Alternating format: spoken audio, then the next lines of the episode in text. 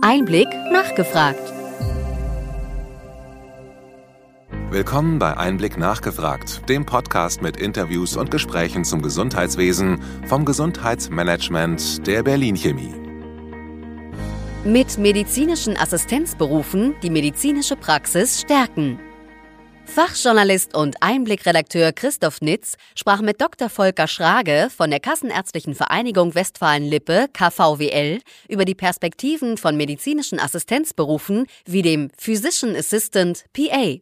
Die vermittelten Kompetenzen in den entsprechenden sechs- oder siebensemestrigen Bachelorstudiengängen qualifizieren den PA für ein breites Delegationsspektrum. Den Einsatz von Physician Assistants in der ambulanten Versorgung zu fördern, ist ein gemeinsames Projekt der KVWL und der Europäischen Fachhochschule EUFH Rheine in Kooperation mit dem zugehörigen Berufsverband, der Deutschen Gesellschaft für Physician Assistants DGPA. Dr. Volker Schrage ist stellvertretender Vorstandsvorsitzender der KVWL. In sein Ressort fallen die Projekte zum Physician Assistant. Dr. Schrage ist Facharzt für Allgemeinmedizin und seit 1988 niedergelassener Arzt mit Praxis in Legden. Neben anderem war er ärztlicher Leiter im Gesundheitsnetz Gemeinsam Westmünsterland und Sektionsvorstand Ärztliches Management in der Akademie für medizinische Fortbildung.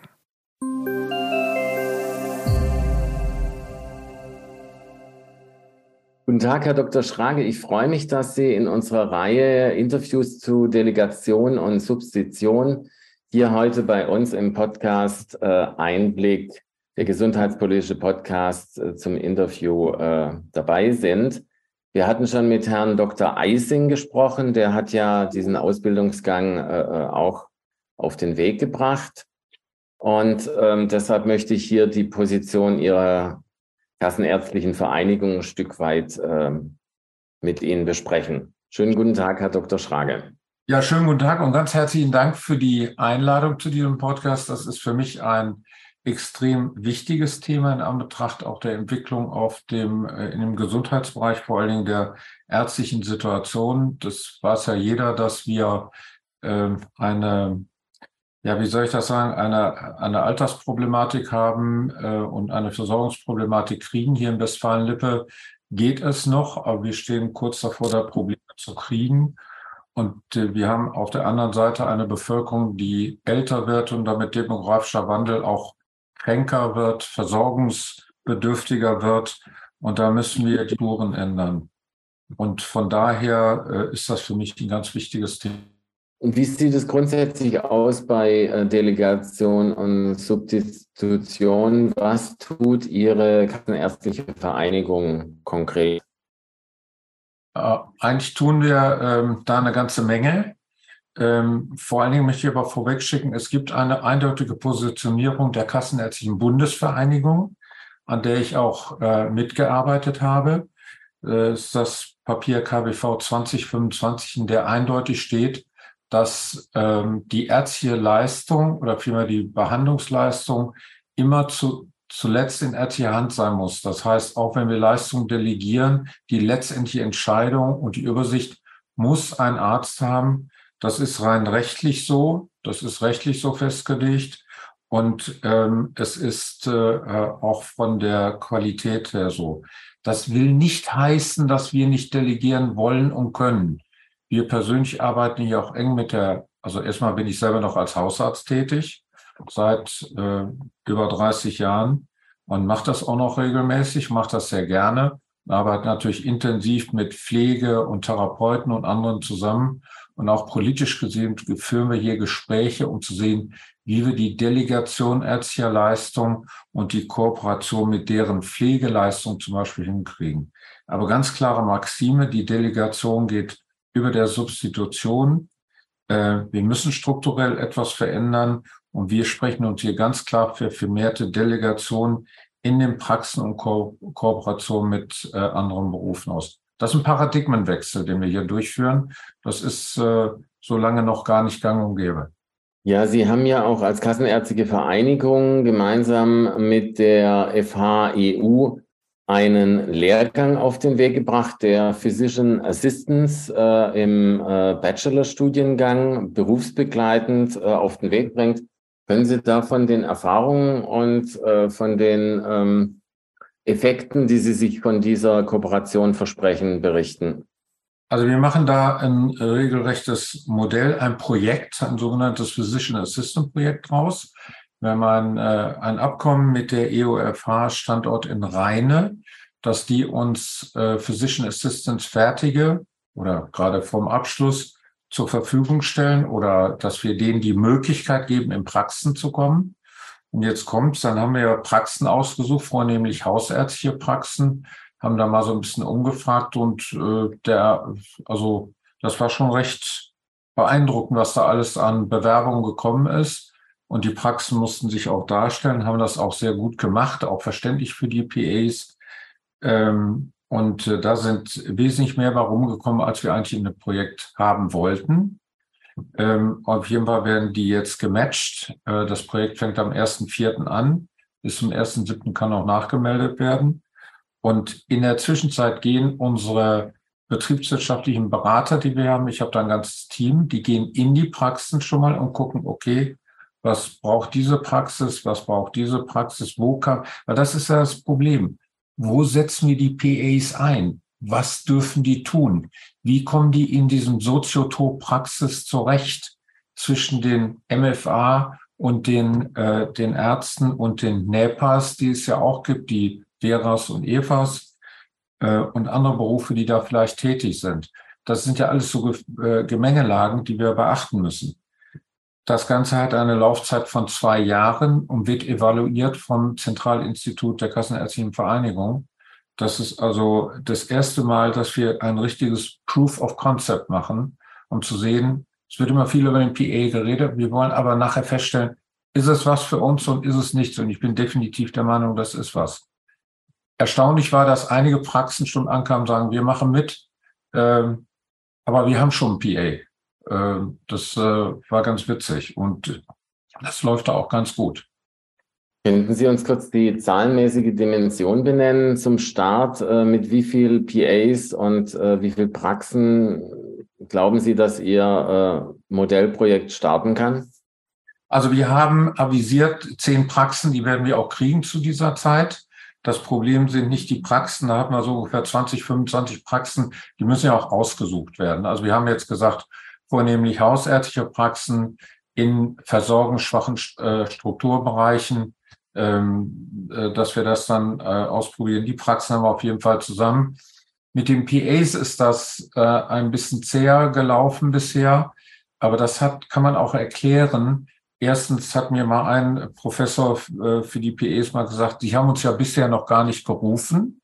Das heißt, äh, die ziehen eher in die Krankenhäuser. Da sitzen die jetzt auch in ihren, in ihren Stellungen und sind dann natürlich ein bisschen auch äh, gespannt, was passiert denn da. Das muss man natürlich der anderen Seite auch als Schmack gehabt haben. Aber die zehn kriegen wir zusammen und äh, das ist auch die Zahl, die wir haben wollen. Bewusst kein Riesenprojekt, sondern überschaubar, weil die werden auch regelmäßig von unseren Teams besucht und äh, wir nehmen an Konsultationsrunden teil. Wir haben auch eine andere Gruppe, die haben gesagt, wir wollen nicht das mitmachen, aber wir wollen äh, selber unsere MFA schicken zu einer, zu einer anderen Fachhochschule, nämlich nach Papenburg. Äh, die haben sieben MFA rekrutiert, äh, die gehen aber dann neu dahin. Und da wollen wir dann auch gucken, da profitieren wir auch informativ von, äh, weil wir dann hören, wie sich das so in den Praxen entwickelt da bei denen. Ja, ähm, insgesamt, ähm, wie schnell glauben Sie, dass mit Ihren Weiterbildungsmaßnahmen, die Sie ansprachen für MFA und eben diesen äh, äh, Bachelor-Studiengängen für PAs äh, quasi äh, Hilfe bei der Unterversorgung geleistet werden kann, weil man hört ja aus vielen kassenärztlichen Vereinigungen, dass eben der äh, Nachwuchsmangel schon sehr drückt und der Personalmangel insgesamt auch äh, ein Thema überall inzwischen ist, vor allem eben bei den Hausärzten im ländlichen Bereich. Ja, bei den Hausärzten im ländlichen, aber auch in manchen städtischen Bereichen ist es auch unterversorgt. Also von daher, äh, also in Anbetracht der Tatsache, dass die Idee jetzt auch gerade erst richtig wächst, wir haben ungefähr 1000 bis 1500 fertige PAs in Deutschland äh, sieben Hochschulen, das geht aber jetzt Richtung 20, das äh, erfährt eine enorme äh, Erweiterung. Wird das natürlich noch ein bisschen dauern, aber äh, der, der Trend ist da und ich kann jetzt keine Zeit nennen, aber auf jeden Fall wird es schneller gehen, als dass wir ärztliche Assistenten in die Praxen kriegen, Weiterbildungsassistenten, die wir bitte nicht falsch verstehen. Die PAs sollen keinen Arzt ersetzen, auch nicht in der Weiterbildung, auf, auf keinen Fall, sondern die sollen die ergänzen, uns helfen, die Strukturen äh, aufrechtzuerhalten, aber trotzdem wollen wir natürlich auch mehr Studienplätze haben, dass wir immer noch junge Ärzte anbilden können, die dann vielleicht auch mal eher in die Praxis kommen, weil sie wissen, da sind strukturierte Abläufe. Das wollen wir mit denen ja auch beraten. Äh, muss vielleicht jetzt nochmal ergänzen, wir entwickeln auch ein gesamtes Beratungskonzept für die Praxen, wie die die von der Ablaufstruktur, von der Einrichtung, von den Ausführungen und sowas alles anders gestalten können, effizienter gestalten können, wie sie es denn wollen. Und äh, da werden dann die jungen Kollegen, die ja im Moment auch gerade aus dem Krankenhaus rausdrängen, weil da ist ja auch nicht immer so bequem, äh, werden da vielleicht Interesse daran haben, in solchen Praxen zu arbeiten. Also Zeit kann ich Ihnen nicht nennen, aber es wird definitiv äh, schneller gehen, als wenn wir äh, jetzt noch mehr Ärzte ranholen wollen. Geht es Hand in Hand äh, auch mit der Digitalisierung? Also die Videosprechstunde ist jetzt ja erneut nach der Entscheidung äh, des GBA für Weiterbereiche freigegeben worden. Das könnte ja auch eine Grundidee sein, dass man quasi mit verschiedenen Berufen unterhalb des äh, Arzt- und Ärztinnenberufs einsetzt und das eben kombiniert mit ähm, Videosprechstunden, Telemedizin und anderen Angeboten. Gerade das ist ja ein idealer Einsatz für einen, äh, einen oder eine PA, ähm, weil wenn wir jetzt sehen, wir haben die tradierten Strukturen mit dem Doktor, der alles macht und dann soll er auch noch Videosprechstunde machen. Was mir immer wieder begegnet ist vor ein, zwei Jahren oder als wir mit Corona anfingen, äh, da haben die Kollegen gesagt, wann soll ich das denn noch tun? Gut, dann waren die Praxen weitgehend runtergefahren, dann hatten wir Zeit dafür. Äh, aber trotzdem ist das dann in normalen Ablauf schwierig zu machen. Wenn man nun eine PA hat, die sich, äh, die auch ein bisschen digitalisierungsaffin ist, sich dann da hinsetzt und äh, diese Dinge macht bei Patienten, die bekannt sind. Das muss ja auch, muss man ja auch voraussetzen. Dann sehe ich da äh, die ideale äh, Lösung für. Äh, und die kann den Arzt ja auch immer dazu ziehen, wenn es dann spezielle Probleme gibt. Das ist ja auch so die Ver letztendlich Verantwortung für die Tätigkeit des PAs hat ja immer noch der Arzt. Also Digitalisierung ja, jetzt nochmal kleiner Seitenhieb, aber vernünftig eingesetzt. Was wir bisher erlebt haben in den Praxen ist tolle Maschinen, alles blinkig und so weiter, aber die konnten nicht vernünftig eingesetzt, es waren keine Schnittstellen da und die Abläufe waren schwierig. Gerade dafür brauchen wir ähm, Digi-Managerinnen, sowas, so ein Programm, das haben wir jetzt auch aufgetan. Das sind MFAs, die eine spezielle Ausbildung kriegen und natürlich die PAs, die die dann auch bedienen, beziehungsweise der Arzt, der dann in den einzelnen Fällen dazukommen muss. So sehe ich das Konzept. Vom Modell dann zum äh, Regelfall übergehend, wie sehen Sie äh, die Möglichkeiten, dass äh, die Ausbildung von PAs finanziert werden kann und wie glauben Sie, sollte eine zukünftige Honorierung der Leistung der äh, Physician Assistants aussehen, Ihrer Ansicht nach? Also im Moment ist das natürlich ein Wunderpunkt. Äh, wir machen das jetzt so, dass die Praxen, die an diesem Projekt teilnehmen, bekommen Geld, aber für die Evaluierung, für die Evaluation, nicht äh, für das eigentliche, äh, für das eigentliche Honorar oder für das Gehalt der, äh, der PAs. Die PAs bekommen auch was, äh, wenn die, dass sie daran teilnehmen können. Das ist natürlich auf Dauer so nicht unbedingt haltbar. Das muss man ganz klar sagen. Im Moment finanziert sich das aber über eine Zeitersparnis, die der Arzt hat, äh, die wir auch berechnet haben bei durchaus 20 bis 30 Prozent als mögliche Zeitersparnis durch ein PA, aber das kann auch dauernd nicht so gehen. Ähm, Im Moment ist es schwierig, zumal das Studium ja auch bezahlt werden muss. Aber wenn ich denn jetzt höre, dass Herr Lauterbach auch das Studium der, der Pflege finanzieren will, dann rufe ich ihm zu, dann kann er mal ein paar mehr Studienplätze für Medizin locker machen und auch die PAs vielleicht finanzieren. Ähm, gut, da muss man mal drüber diskutieren. Das war jetzt eher so ein Wunsch, Wunschdenken. Auf Dauer müssen wir natürlich sehen, dass die PEs in den Praxen auch, auch entsprechend bezahlt werden. Wobei, da muss ich ganz klar sagen, da wird, wird es auch Strukturen geben, ich sage es jetzt mal offen, die äh, Krankenversicherung, Krankenkassen, die dann sagen, okay, da macht ein PA den Hausbesuch dann ist der Hausbesuch ja weniger wert. Nein, ich habe immer noch die Verantwortung für den PA und die Praxis als Gesamtes muss für die Verantwortung bezahlt werden.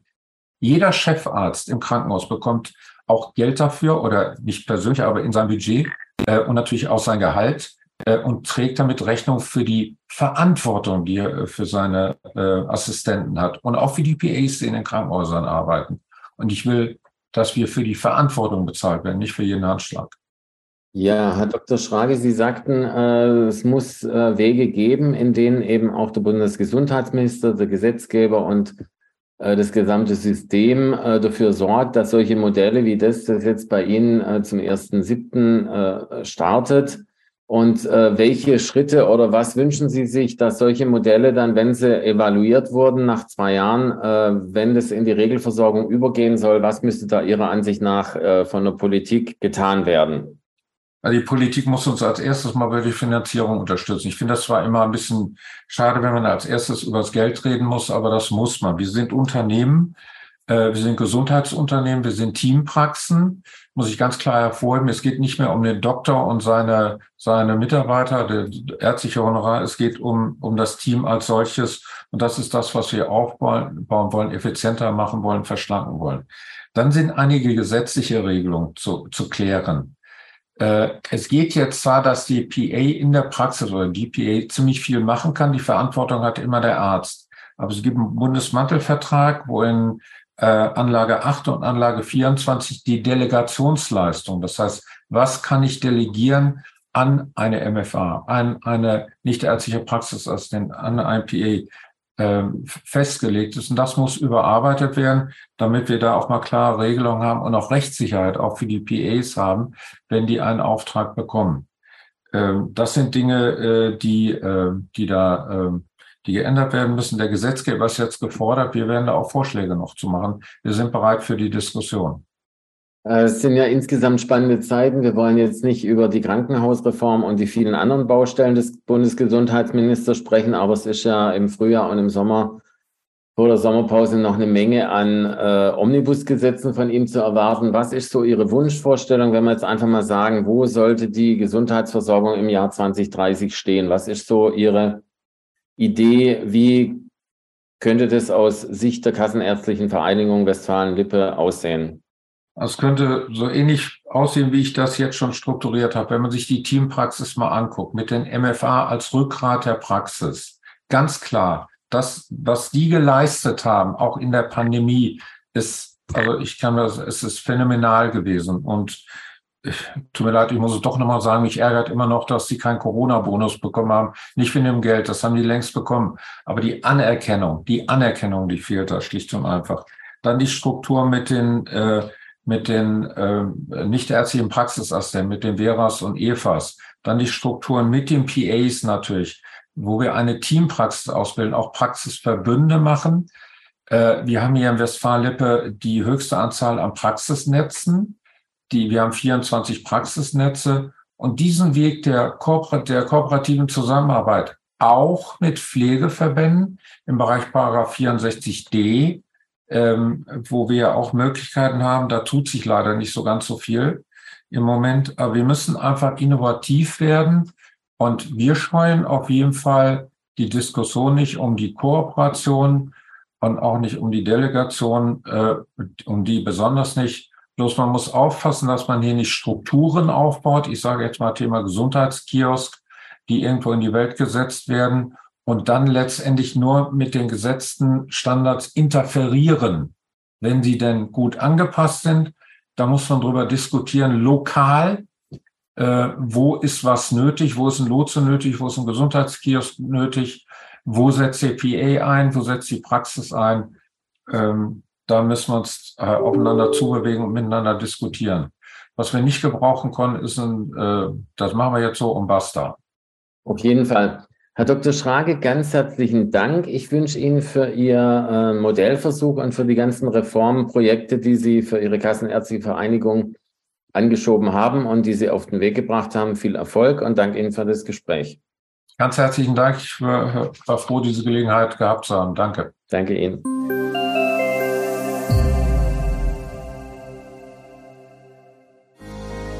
Wir hoffen, dass Ihnen diese Ausgabe von Einblick nachgefragt gefallen hat. Bitte schicken Sie uns gerne Anregungen und Fragen an gesundheitsmanagement at berlin-chemie.de.